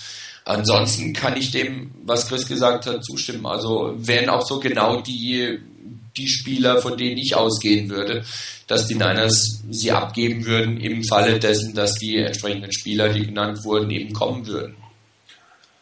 Also das mit dem dritten Quarterback, man sieht es ja bei den 49ers, das ist eine sehr fluktuide Position. Äh, hat man diese Saison bei uns ja schon sehr gut gesehen. Andererseits, ähm, glaube ich, legt äh, Jim Harbaugh sehr viel Wert, dass der dritte Quarterback, wer immer das ist, ob er jetzt auf dem Active Roster oder ob er auf der Practice Squad ist, ähm, das Scout-Team führen kann und äh, den gegnerischen Quarterback darstellen kann ist die Frage, wenn du jetzt ähm, McLeod, wie heißt er, Thompson, glaube ich, nicht kann. Ja. McLeod ist von Thompson. Ja, ähm, ob der überhaupt noch Practice Squad eligible ist zum Beispiel, ob du den durchbekommen äh, würdest. Und ansonsten ist die Frage, wer ist im Moment noch da, der als wirklich guter dritter ähm, Scout-Team Quarterback arbeiten kann. Also das ist, darf man jetzt nicht ganz außer Acht lassen, dass du ihn vielleicht nicht unbedingt als, als wirklich einsatzfähigen Spieler brauchst, sondern du brauchst einen fähigen Spieler, der in der Lage ist, äh, das, das, äh, die, die Woche mit dir vorzubereiten. Und, äh, das hängt halt davon ab, wer jetzt so als Free Agent Quarterback da ist, weil du kannst ja auch nicht bei der Practice Squad bei irgendeinem anderen klauen, um auf deine eigene Practice Squad zu setzen. Das funktioniert nicht. Auf der anderen Seite ähm, ist es sicherlich, ähm, also vom, vom eigentlichen Roster her, die verzichtbarste Position. Ähm, dadurch, dass ich glaube, Baba Ventron nicht unbedingt der wirklich gute Safety ist, sondern reiner Special Teamer ist, könntest du jetzt auch nicht Quektal entlassen, weil dann fehlt dir hinterher ähm, Backup Strong Safety. Sicherlich sonst auch eine Überlegung, weil eigentlich brauchst du keine fünf Safeties auf dem Roster. Äh, aber in diesem Fall, ich weiß nicht, ob Ventron überhaupt schon einen regulären Slap genommen hat diese Saison. Eher nicht. Und dann äh, sind die Optionen tatsächlich relativ dünn. Und ähm, ach, die Entscheidung muss ja eigentlich äh, schon in dem Moment, wo du sagst, ich will es missnehmen, äh, entlässt du den natürlich nicht, wen immer du da ausgeguckt hast, aber es muss ja im Prinzip klar sein, wer es ist. Und äh, Nummer 50 hätte sogar vermutet, dass er jetzt am Montag ins Training geht. Und dann würde man nämlich genau äh, die Woche der Bye-Week, nach der Bye-Week, äh, dieses Roster-Exemption haben, gucken, wie fit er ist.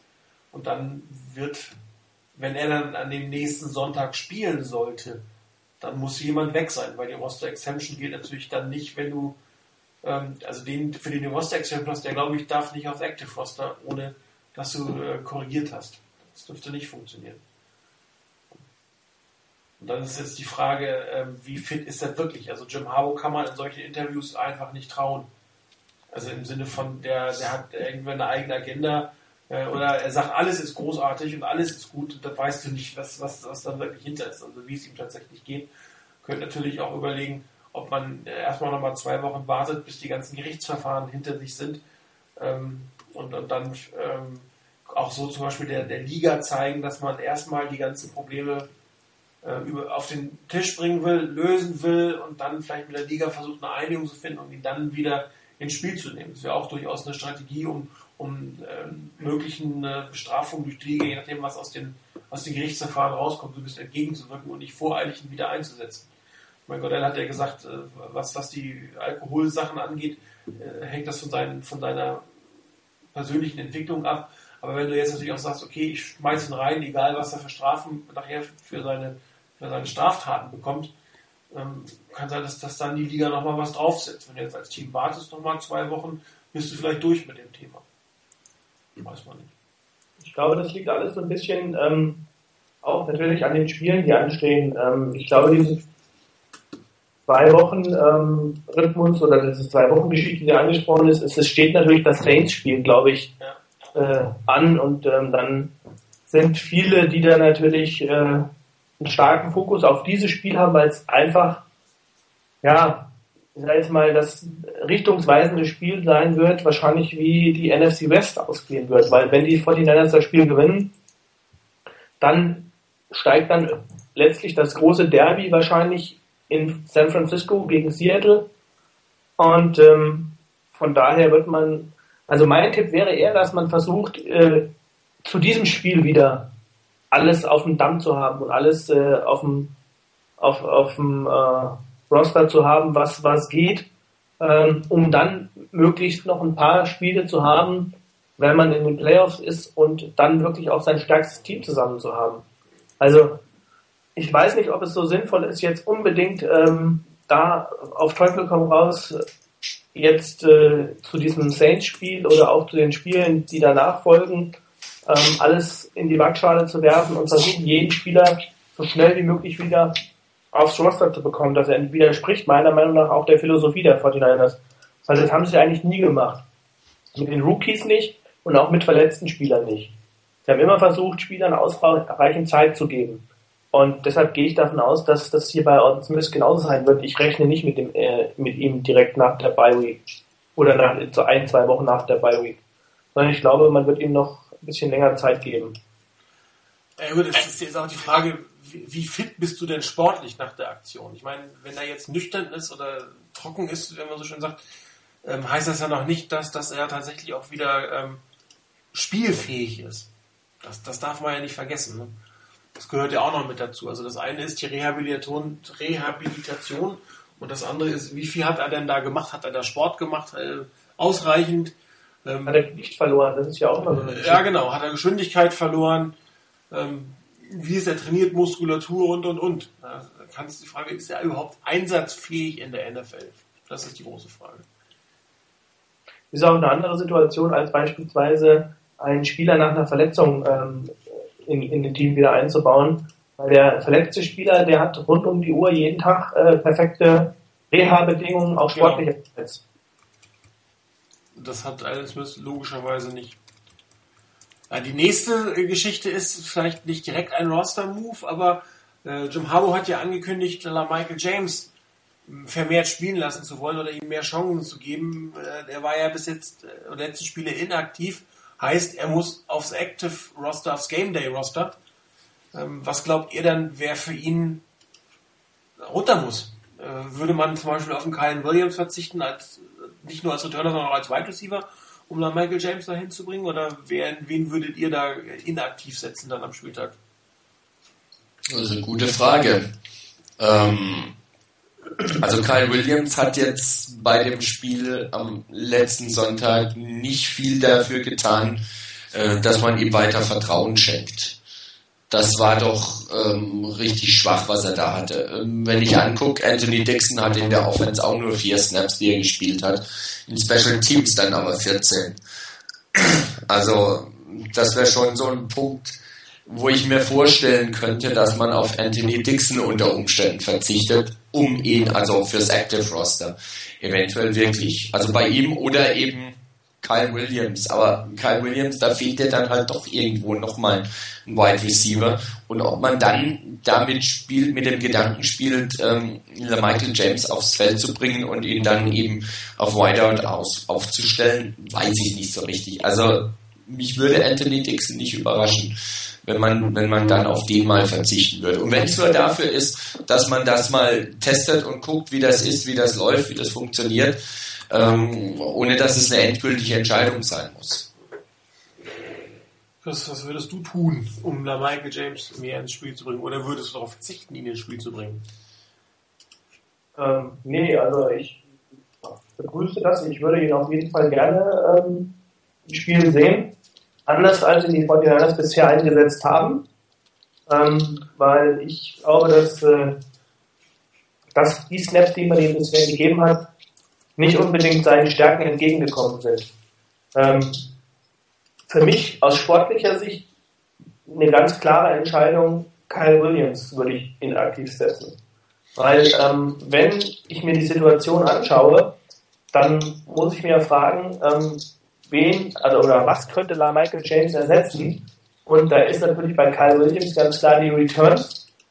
Ähm, wenn ich der Meinung bin, dass Michael James jemand ist, ähm, der auf einem aktiven Roster sein soll, dann gibt es zwei Möglichkeiten, wie ich ihn einsetze, nämlich als ähm, Running Back Schrägstrich Wide Receiver, das könnte ich mir nämlich auch noch vorstellen, ähm, und ähm, als Returner. Und ähm, dann muss er natürlich auch, äh, muss es ja natürlich auch eine, eine, Situation sein, wo ich sage, ich, ich nutze jemanden, ich gebe jemand anderem Snaps, weil ich glaube, dass er besser ist als Kyle Williams.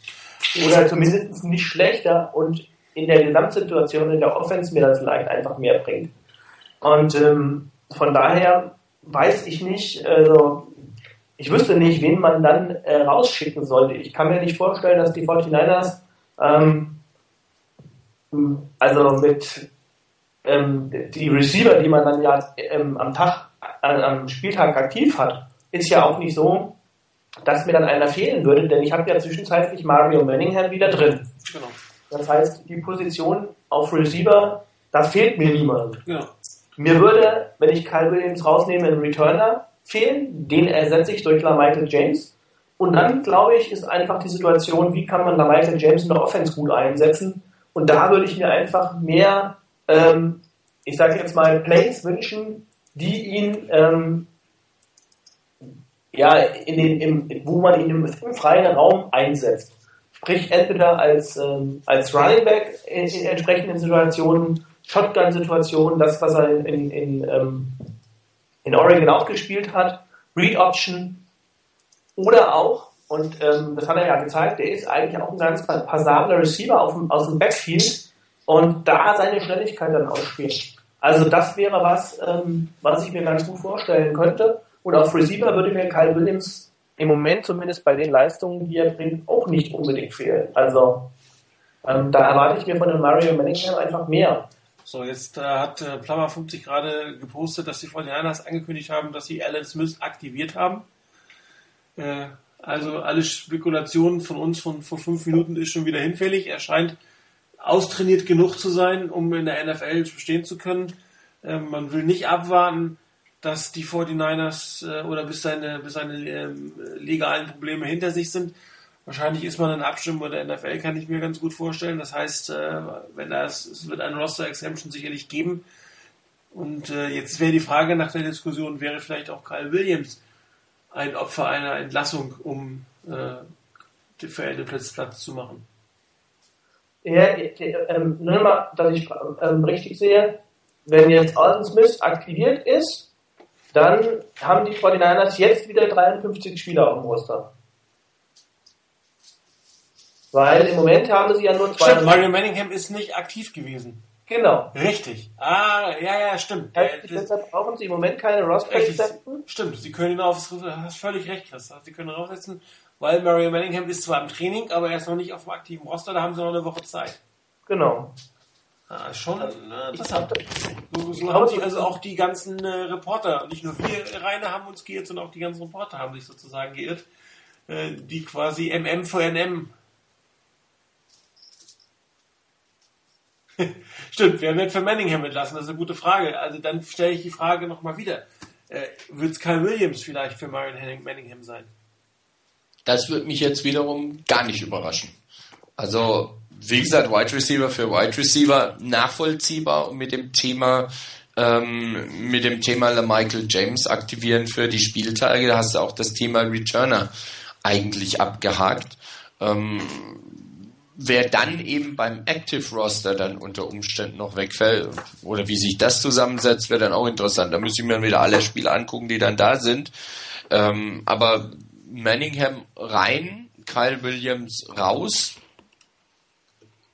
Ja, denkbar. Da müssen wir mal gucken, ich muss jetzt gerade mal zählen. Ähm, Wide Receiver, gut, Quinton Patton ist formal auf dem Roster. Man hätte denn tatsächlich, vier, hat, gut, hat man jetzt auch, man hat zurzeit vier ähm, spielfähige Wide Receiver nach der Entlassung von, von ähm, Moore. Wenn man Williams entlassen würde, hätte man weiter vier spielfähige Wide Receiver, was natürlich ein bisschen dünn ist. Ich weiß ja nicht, ob ein Quinton Patton wieder fit ist oder ob der wieder fit ist. Also vier Wide Receiver, das ähm, halte ich für ein gewisses Risiko, um es mal so auszudrücken. Also ich glaube, ich glaube jetzt in der Situation ähm, mit, äh, mit ähm, also wenn man Bolden, Manningham, John Baldwin und Kyle Williams, das sind im Moment die, sag jetzt mal, vier spielfähigen Receiver, ja, ja. die man dann hätte.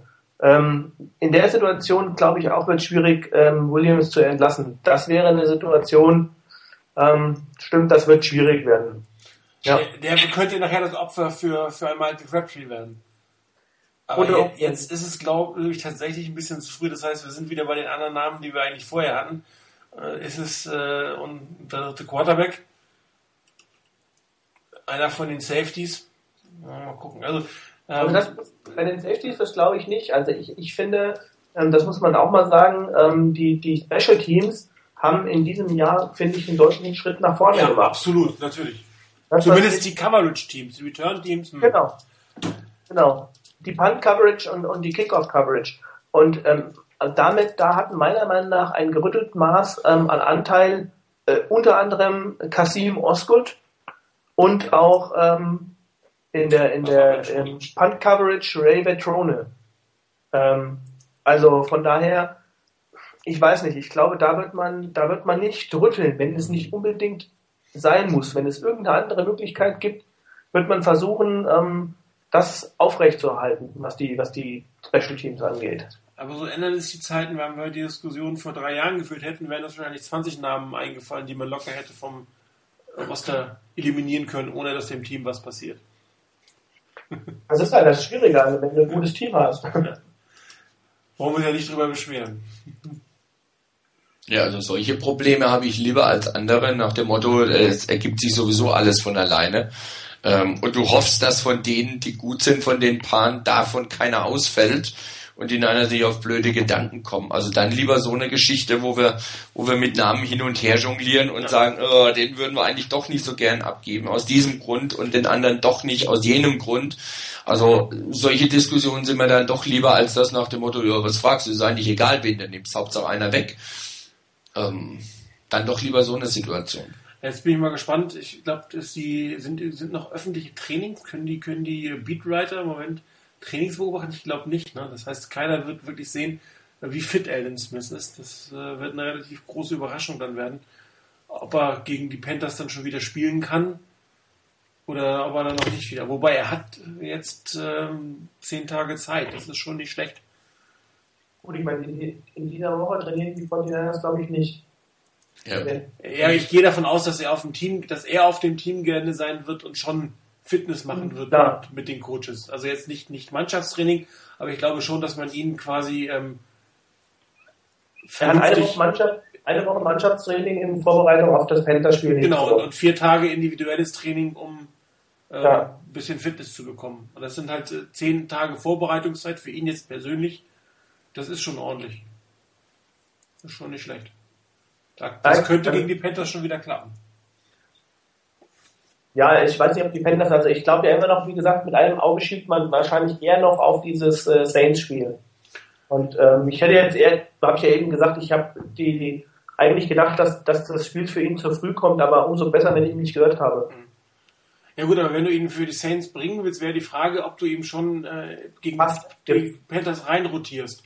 Ja. Und nicht ja. dann sofort wieder, was, sie auch ganz gerne machen auch durchaus eine gute Strategie, dass du dann äh, irgendwie, was weiß ich, ein Drittel deiner üblichen Snaps bekommst. Kann man ja auch gut machen in Kombination mit, mit Scooter und Lemonier. Ja, genau. Also das wäre sicherlich ein sehr, sehr schöner Weg, ohne jetzt allzu viel Druck. Ich meine, es ist ja auch schwierig, bei den persönlichen Themen ihn jetzt wieder voll unter Druck zu setzen, von jetzt auf gleich. Muss also ich würde, ich würde auch versuchen, ihn gegen die Panthers, wenn es einigermaßen geht, also wenn er wirklich körperlich so weit ist, dass man sagt, okay, man kann ihn einsetzen, ähm, dann würde ich ihm gegen die Panthers ähm, ein paar Spielzüge geben, vielleicht in, in Third-Down-Situationen oder klaren Passing-Downs.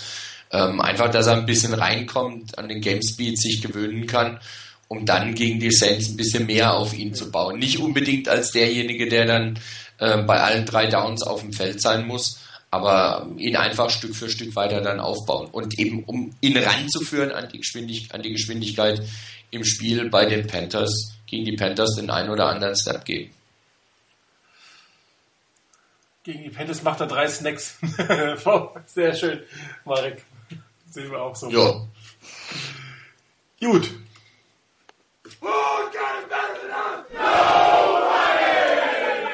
Genau. Damit kommen wir zu unseren Abschlusskategorien äh, in der heutigen Sendung. Ähm, ich habe meine Power Rankings äh, vorbereitet. Dieses Wochenende extrem unspektakulär. Es hat sich nämlich nicht, meiner Meinung nach nicht allzu viel getan. Ähm, ich halte immer noch die Seahawks für das Team, was ganz oben steht. Ähm, wenn es hart auf hart kommt, in Seattle gewinnt momentan, glaube ich, niemand. Und äh, das heißt auch, dass die, wenn es so weitergeht, entsprechend die NFC im Championship Game, im, im Super Bowl ähm, besiegen, äh, in den Super Bowl vertreten können. So ist es richtig. Ähm, es gab auch keinen Grund, äh, hinten eigentlich was groß zu ändern. Es sieht genauso aus wie letzte Woche. Ähm, allerdings die Lions haben meiner Meinung nach durch den Sieg auch die Cowboys zum Platz 10 verdrängt. Ähm, auch sicherlich ein, ein, Team, für das mal hoch, mal runter geht, aber mit einem Spieler wie Calvin Johnson schlägst du oder kannst du jeden Gegner schlagen. Äh, der ist, ich weiß gar nicht, äh, wie, wie die 49ers das geschafft haben, die letzten beiden Jahre so dermaßen gut zu covern. Vielleicht äh, kommen wir aber dieses Mal ja auch noch äh, die Möglichkeit zu sehen, wie die 49ers das machen, weil die Lions durchaus auf dem Weg in die Playoffs sind und die 49ers hoffentlich auch. Ansonsten äh, wenig Bewegung äh, in, in, in der gesamten Power Rankings, auch am Ende nicht. Bei den Trends äh, für mich jetzt sind zwei Kandidaten die Woche rausgekommen, nach oben für mich die Raiders. Relativ überraschend, was die zeigen, durchaus ähm, ganz ansehnlich, hätte ich von dem nicht erwartet. Und nach unten geht es eindeutig für die Eagles, da geht die Diskussion ja schon los, ähm, ob die Offense, äh, die Defense-Koordinatorin äh, es inzwischen geschafft haben, äh, die Gimmick-Offense von, von Jim, Jim Kelly, heißt er gar nicht. Chip Kelly. Chip Kelly, genau. Äh, zu entschlüsseln.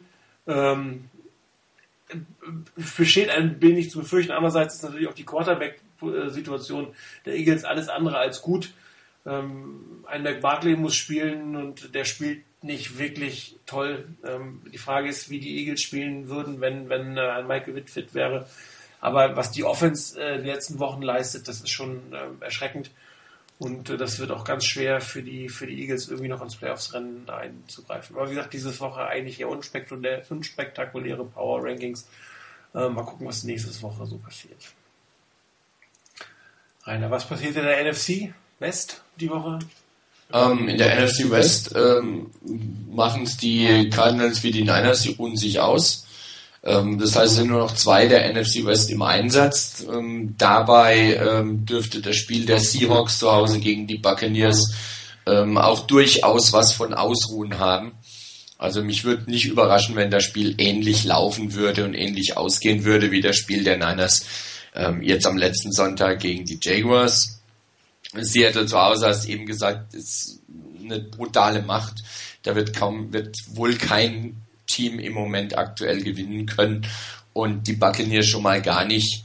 Ähm, es würde mich sehr überraschen, wenn die Bucks ausgerechnet in Seattle ihren ersten Sieg holen. Das wäre für mich eine absolute Sensation. Von daher klarer Fall für die Seahawks. Und die Rams spielen zu Hause gegen die Titans. Das könnte nach der Art und Weise, wie die Rams gegen die ähm, Seahawks gespielt haben, durchaus ein interessantes Spiel geben. Ähm, es würde mich da nicht überraschen, wenn die Rams doch irgendwie das Spiel gewinnen würden. Ähm, die Titans sicherlich nicht das überragende Team, aber recht solide. Ähm, die Rams haben mich ein bisschen überrascht, wie sie gegen die Seahawks gespielt haben. Ich weiß jetzt nicht, ob die Seahawks einfach so schlecht waren. Ähm, allerdings muss man sagen, die Defense der Rams hat mir ganz gut gefallen. Vielleicht, ich hoffe auch, dass die Niners gut zugeguckt haben, denn äh, dass ein Russell Wilson sechsmal gesackt wird, das ist schon eine Hausnummer. Und das musste erst mal hinkriegen. Ähm, und von daher, wegen des Heimvorteils, leichte Vorteile für die Rams.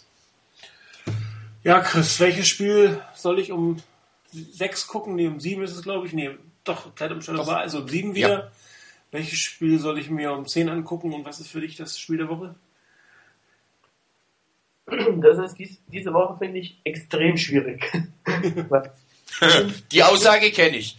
Ich finde ich, nicht, weil ich so viele habe, sondern weil ich die Woche so unspektakulär finde. Also, ähm, ich, ich weiß nicht, aber ich habe mir wirklich schwer getan, so, so, ein, so ein richtiges Kracherspiel irgendwo zu finden, habe ich gedacht, meine Güte, ähm, wenn man sich das mal so anguckt, hätte man mich vor der Saison gefragt, wäre mein Spiel der Woche relativ klar gewesen, dann hätte ich nämlich gesagt Indianapolis gegen Houston. Das ist auch das Sunday Night Game. Aber äh, fangen wir mal um sieben an. Also wenn ich mir so die, die, äh, die einzelnen Spiele angucke, würde ich mir um sieben angucken, das Spiel Chargers gegen die Redskins. Ähm, ähm, das hat einfach den Hintergrund, ähm, die Redskins sind relativ schlecht gestartet, hatten ähm, auch immer wieder natürlich mit RG3 die Verletzungsprobleme, ähm, sind aber zum Schluss, glaube ich, äh, immer besser in Tritt gekommen.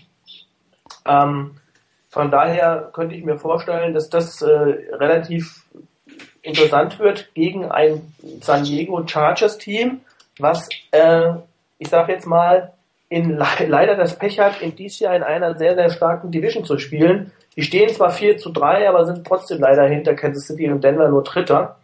Und ähm, ja, da wird es halt äh, darum gehen, aus San Diego Sicht, die spielen auch noch zweimal gegen die Chiefs. Und ähm, ich sag mal, wenn man das Spiel jetzt in Washington verliert, ähm, dann wird es, glaube ich, nichts mehr, also gar nichts mehr mit den Playoffs. Man hätte ja theoretisch immer noch mal die Möglichkeit, als ähm, Wildcard als Wildcard-Team reinzukommen. Ähm, die Chargers haben besser gespielt diese Saison als erwartet. Von daher wäre das so ein Spiel für mich, was ich mir um 7 Uhr angucken würde. Ähm, um, um 10 Uhr sind, soweit ich gesehen habe, nur vier Spiele, von denen ich wirklich überhaupt keins richtig spannend finde. Ähm, deshalb erlaubt er mir vielleicht, äh, dass ich dann zu den 10 Uhr Spielen noch das Sunday Night Game hinzunehme, denn dann würde ich mir nämlich lieber das angucken, was auch vor der Saison mein Spiel gewesen wäre. Hat einfach den Hintergrund, ähm, Houston, ähm, ja, das ist ein Team auf der Kippe, ein Team, was man vorher eigentlich als Super Bowl-Anwärter gesehen hat und was äh, nach der Matt Schaub-Geschichte, ja eigentlich nach den Spielen gegen die Seahawks und gegen die 49ers in der richtigen Abwärtsspirale ist. Frage, werden sich die nochmal fangen? Und auf der Gegenseite Indianapolis mit dem besten jungen Quarterback der Liga, auch wenn ich 49ers-Fan bin, sage ich das jetzt einfach mal so. Ähm, wir haben ja auch diskutiert mal in London, ähm, welchem jungen Quarterback würdet ihr äh, euer Team anvertrauen? Und da waren, war Andrew Luck ein häufig genannter Name. Und äh, das Team, was auch die Top-Teams bisher geschlagen hat, also von daher ein sehr, sehr gutes Spiel. Mein Spiel der Woche wäre trotzdem ein anderes, ähm, nicht weil ich sagen muss, sondern weil es meine Überzeugung ist, das Monday Night Game. Äh, das ist das übrig gebliebene Spiel sozusagen. Weil hier zwei Teams spielen, die mehr oder weniger, ich will nicht sagen auf Augenhöhe zu sein scheinen, aber wo es noch um was geht, wo es auch eine enge Division ist, ähm, was ein Spiel ist, was äh, ja schon so ein bisschen ähm, auch, äh, das, das, ist halt einfach ein Battle, würde ich mal sagen. Es ist ein Division Game, äh, Bears gegen, gegen Green Bay. Leider mit äh, einem einen ja, negativen Beigeschmack, denn die Bears müssen, soweit ich es bisher gesehen habe, auf Cutler auf jeden Fall verzichten. Ja. Und ähm, ich glaube auch, ähm, wer war es noch? War es Matt Forte, glaube ich, der auch noch irgendwie fraglich war. Ähm, also es war auf jeden Fall so, dass, dass äh, die Bears nicht in Bestbesetzung antreten können. Ähm, aber vielleicht macht das gerade das Spiel spannend, ähm, weil die Packers wohl auch in den letzten Jahren, habe ich dazu mal gelesen, gegen die Bears nie verloren haben, wenn Cutler mitgespielt hat. Und ähm, irgendwo auch in den letzten Jahren immer die Bears geschlagen haben in diesen Situationen. Und von daher ähm, könnte es ja mal eine Überraschung geben. Aber das darf ich ja hier in meinem Hause nicht zu laut sagen. Wer startet denn für die Bears eigentlich? Ähm, du, du, meinst auf, auf, äh, auf Ja. Ähm, Kein Plan, ehrlich gesagt. Wahrscheinlich, jetzt muss ich selber gerade mal gucken. Ähm, äh, das könnte Josh McCown sein. Okay. Ja, stimmt. Ja, das oh. klingt passend. Josh, Veteran Backup Josh McCown, ja. ja. Na, so. da bin ich mal gespannt. Ich nehme nicht an, dass ihr es live gucken werdet. Nee, ähm, nee, es ist, äh, es ist übrigens auch, ähm, der, genau, der andere Spieler, der, der stets dabei war, wenn die Packers gewonnen haben, war Lance Briggs. Der ist auch fraglich. Dann kann es ja nur äh, schief gehen, sozusagen. Ja, dann war's das für heute. Ähm, am Wochenende gibt es logischerweise keine Webradio-Halbzeitshow, weil es gibt keine Halbzeit, zumindest nicht für die 49ers. Ähm, nächste Woche äh, wollen wir aber wieder eine Sendung machen äh, mit der Vorschau für, für, die kommende Zeit. Vielleicht wissen wir dann auch noch mal ein bisschen mehr von dem einen oder anderen Spieler, der für Niners dazugekommen ist. Wir werden unsere Mid-Season Awards vergeben und äh, damit äh, bedanke ich mich bei euch beiden fürs Mitmachen, bei euch draußen fürs Zuhören. Die Zuhörerzahl nimmt wieder ein bisschen zu. Das freut uns. Äh, scheint euch ganz gut zu gefallen, was wir hier machen. Und ich wünsche euch ein schönes Wochenende und bis nächste Woche. Ciao.